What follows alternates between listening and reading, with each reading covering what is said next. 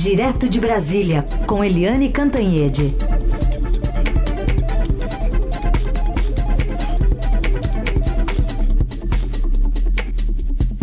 Eliane, bom dia. Bom dia, Carolina. Bem-vinda. Obrigada, muito, bem muito obrigada. Bom estar aqui de volta com vocês para falar sobre um assunto que estava já eh, surgindo ali quando eu saí de férias, que eram algumas mudanças aí em ministérios importantes e acabou se concretizando a chegada de Ciro Nogueira como novo chefe da Casa Civil. Eu queria que você falasse um pouquinho sobre essa chegada e já emendando a pergunta aqui da nossa ouvinte Mariana, e essa reforma ministerial, sai ou não sai? O Nix terá mesmo lugar no governo que só pensa naquilo, ou seja, nas eleições de 22?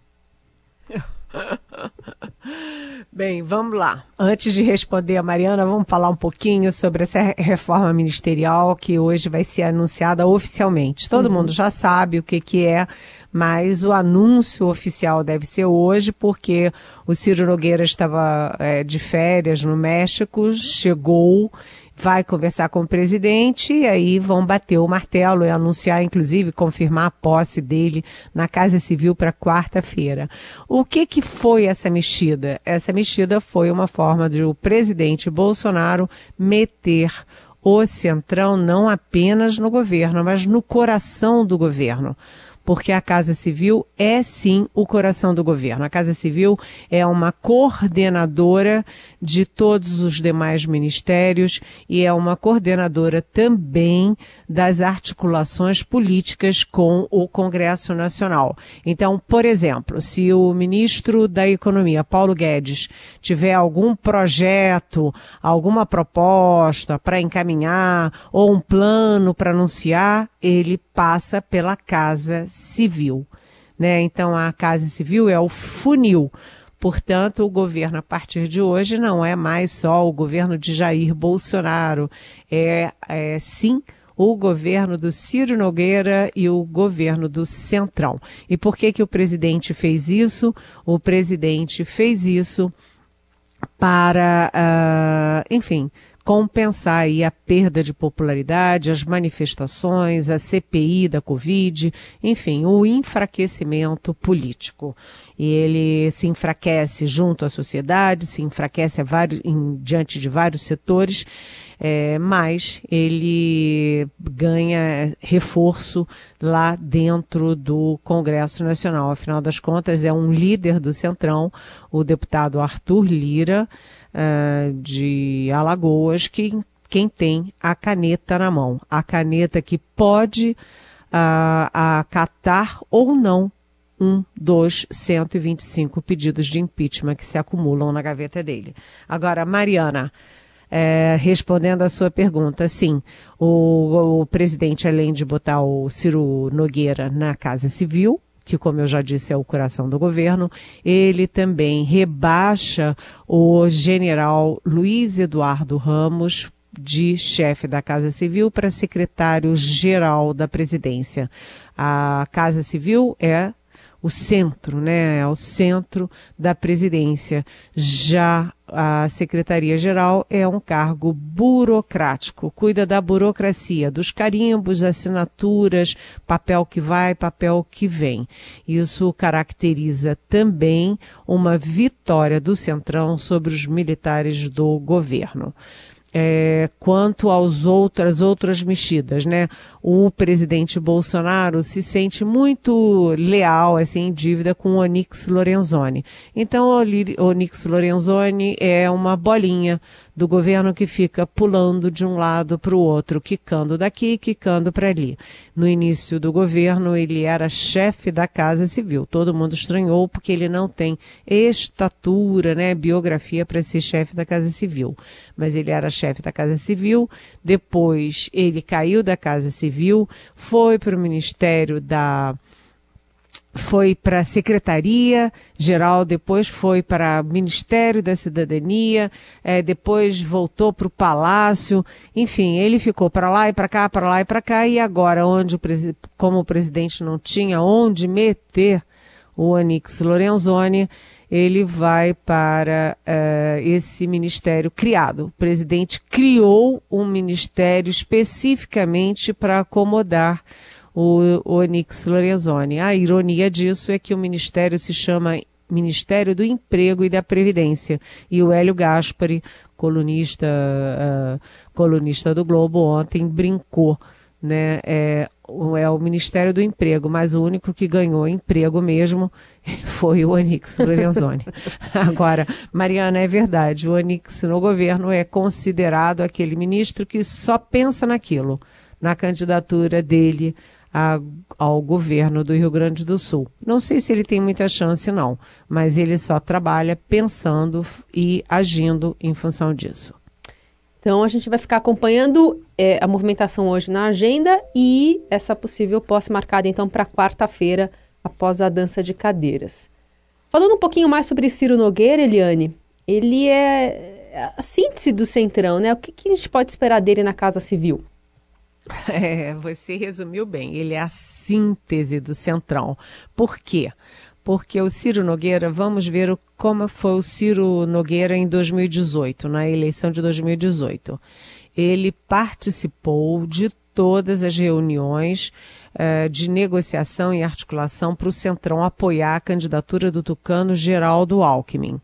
Então ele participou, ele apoiou a ideia, ele foi a favor mas na última hora, quando ele viu que a candidatura do Alckmin não estava essa Brastemp toda, ele pulou do barco e foi para a candidatura do PT.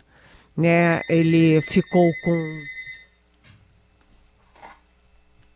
ele ficou com Lula e depois ele apoiou o Fernando Haddad do PT tanto no primeiro quanto no segundo turno. É, e mais, né, ele ficou firmemente com, com o Haddad e ele atacava diretamente o presidente Jair Bolsonaro, a quem chamava de fascista. E depois, no primeiro ano do governo do aspas fascista, ele pulou no barco do aspas fascista. Ou seja, ele topa qualquer negócio pelo poder e agora, qual é o grau de, de fidelidade dele ali na Casa Civil e dentro da presidência? O grau de fidelidade é o grau de grau geleia, né? É, se o presidente estiver em boas condições de competitividade lá em 2022, o Ciro Nogueira fica até o fim. Se o presidente já não tiver tão forte assim, Ciro Nogueira vai procurar o caminho dele. Ou seja, o Ciro Nogueira é o típico centrão, vai para onde os ventos vão. Hum. Bom, é, tem uma, uma pergunta aqui também. Aliás, eu vou fazer essa pergunta depois. Eu queria ainda falar contigo sobre Centrão, que ao assumir né, que nasceu o Centrão, o presidente Bolsonaro derruba o último bastião da sua candidatura de 2018. Como é que ele vai é, mudar o discurso né, em 2022, pensando no que tudo que ele disse sobre o Centrão nas últimas eleições e que ganhou muito apoio, né, um apoio popular que chegou, a, claro, a elegê-lo, né, presidente da República, Eliane. Pois é, Carolina, é, foi a minha coluna de ontem, a minha coluna de ontem no Estadão, de domingo, é, o título é O Novo Velho Bolsonaro. Por quê? Porque caiu o último bastião.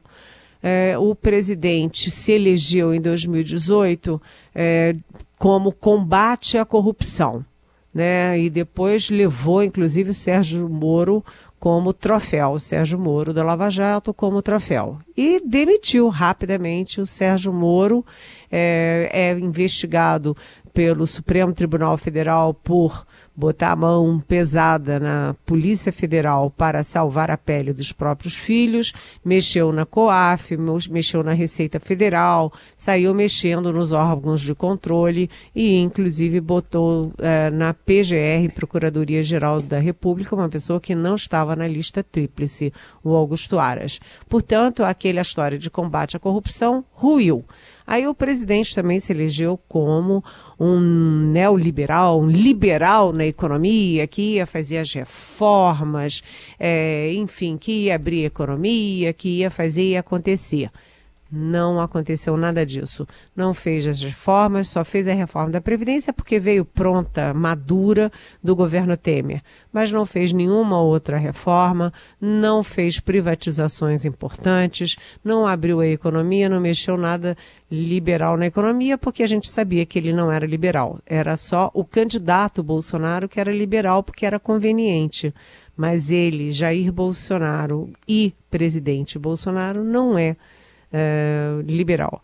E hum, agora você vê, né? O presidente se elegeu com aquele bordão do, do agora é, ministro-chefe do Gabinete de Segurança Institucional GSI, o general Augusto Heleno. Se, pega, se gritar, pega centrão, não fica um, meu irmão, não é?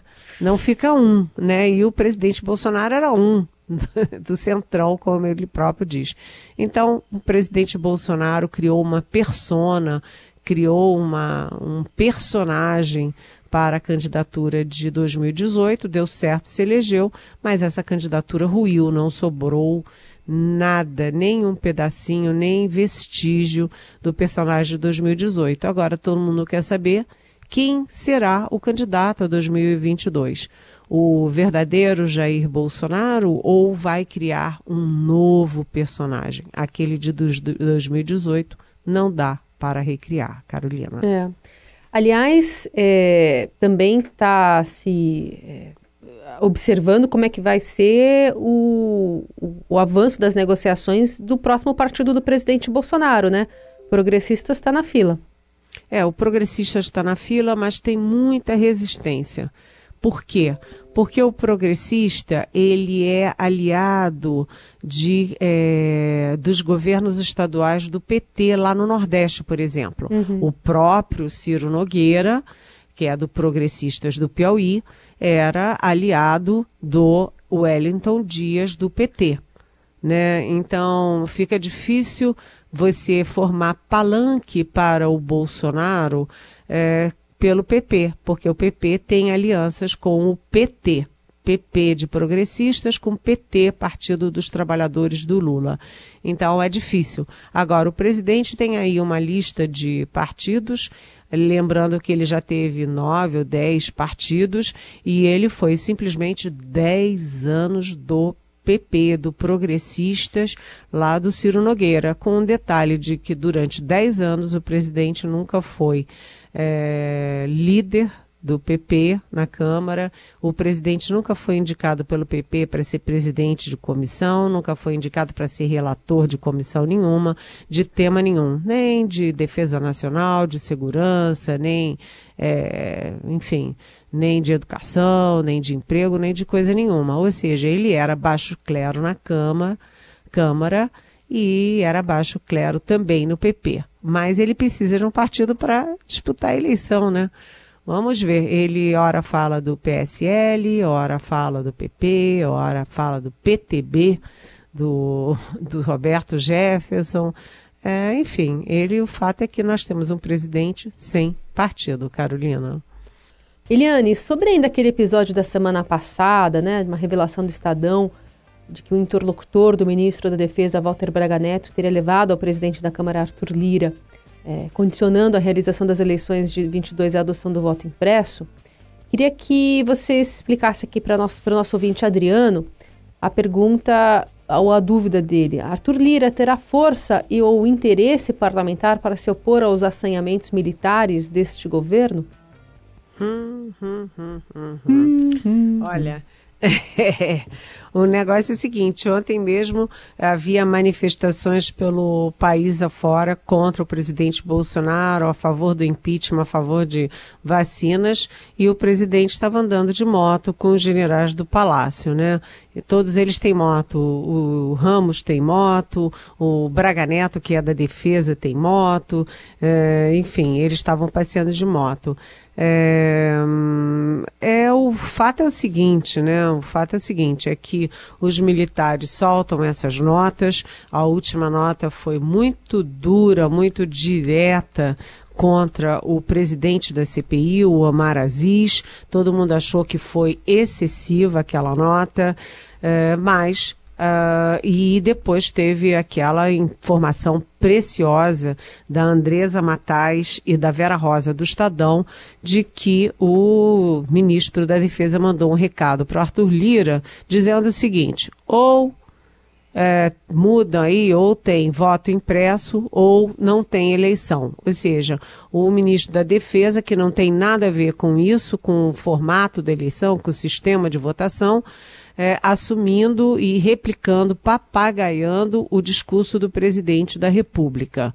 É, se a gente olhar bem, Uh, a gente vai ver que houve uma intensa repercussão e reação. Presidente do Senado, presidente da Câmara, é, os é, principais líderes políticos, os principais comentaristas de política, todo mundo é, dizendo o óbvio, né? É, eleições são inegociáveis. A eleição é parte da democracia e o presidente, o ministro da Defesa, não tem como suspender as eleições. Só nos faltava essa. Portanto, eles tentam mas há resistência. O próprio Arthur Lira, se vocês olharem o Twitter dele, ele não desmentiu a reportagem do Estadão.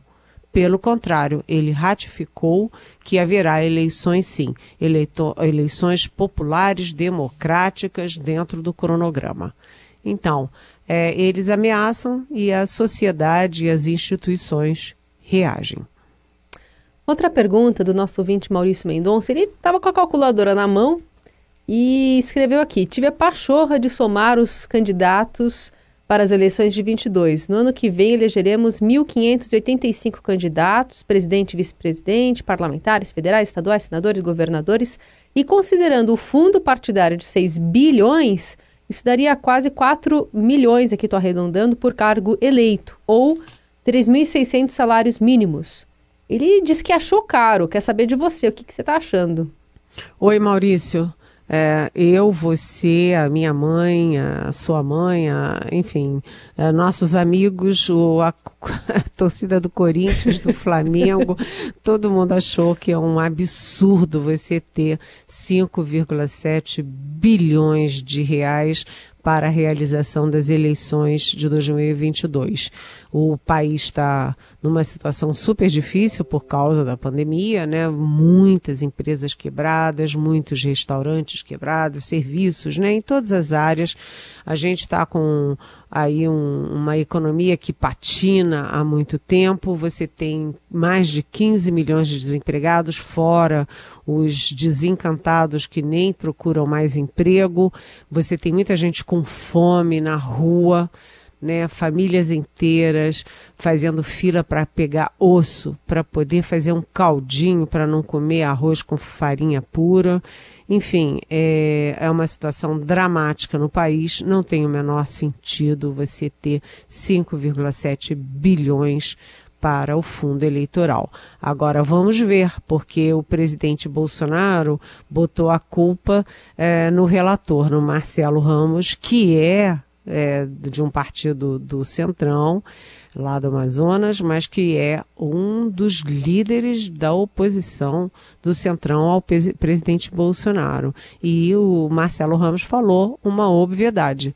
Só passou porque os governistas, e cá para nós, inclusive o filho do presidente Bolsonaro, Eduardo Bolsonaro, votaram a favor. O governo, se o governo não quisesse aprovar, não teria sido aprovado. E agora o presidente vai ter que vetar.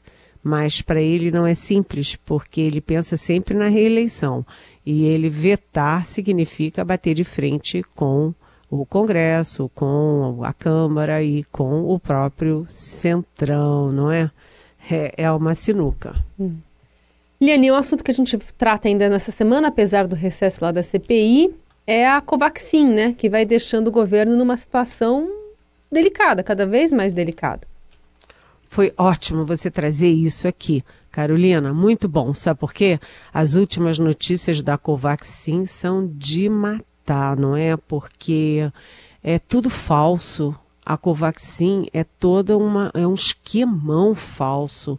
Então veja bem, é, rapidamente, né? A gente nem tem tempo para listar tudo, mas rapidamente. Era a vacina mais cara.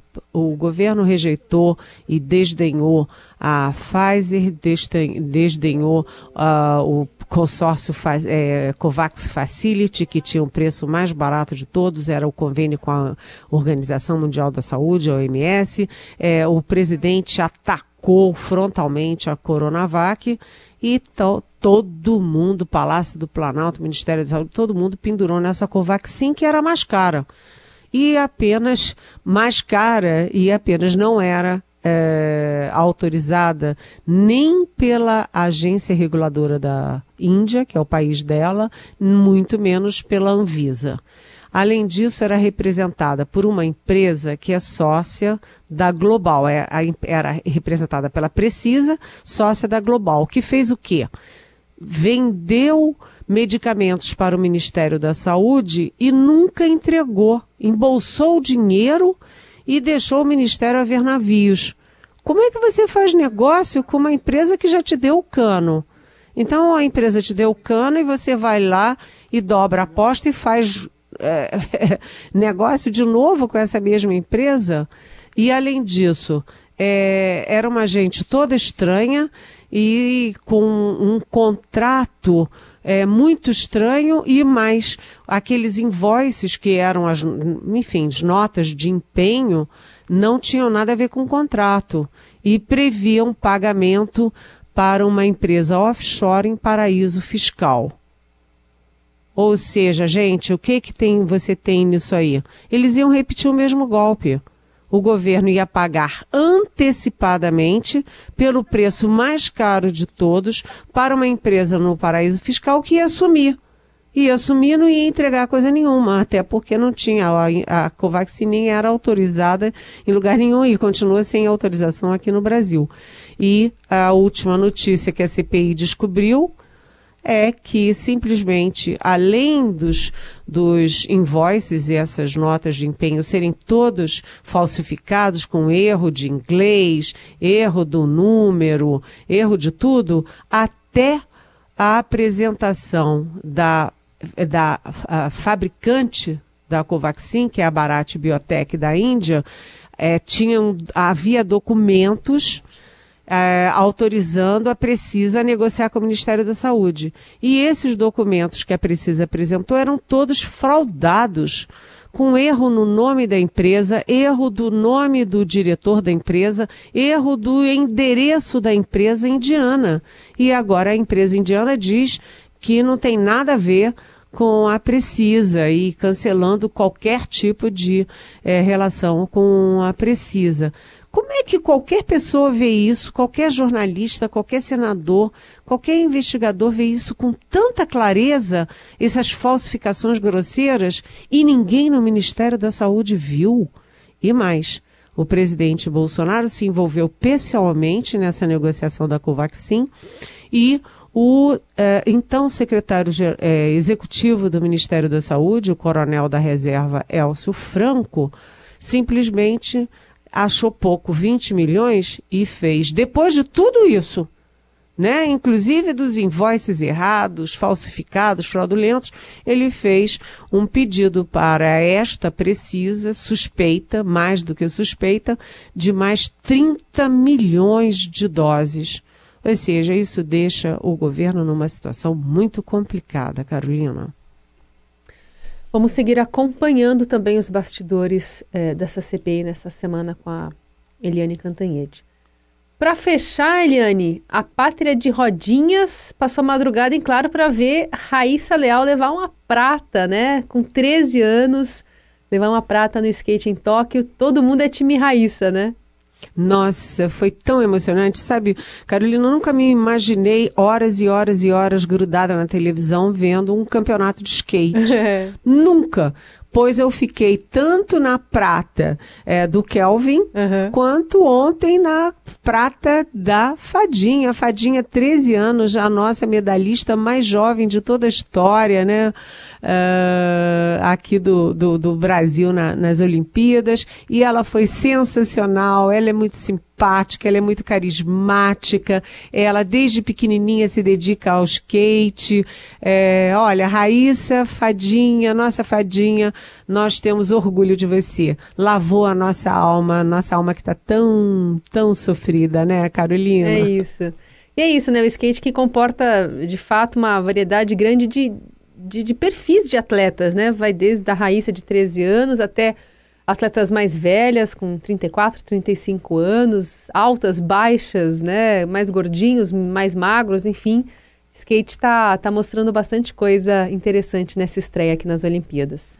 É verdade. Você sabe que é uma coisa interessante, né? Porque, por exemplo, jogadora de vôlei, todas têm o mesmo perfil, né? Altas, magras, né? Exato. Com ombro largo. Os nadadores todos têm o mesmo tipo de corpo e tal. Mas no skate não. Tem gordinha, tem magrinha, tem baixinha, tem altinha. É, e são todas, só tem uma característica muito comum. Todas muito alegres, mandam um beijinho, quando caem, riem e fazem sinalzinho de coração. e foi, eu adorei, achei deliciosa essa nova, essa nova modalidade das Olimpíadas. Olimpíadas. Muito bem. Seguimos acompanhando. Eliane amanhã está de volta conosco. Obrigada, viu? Boa semana. Beijão.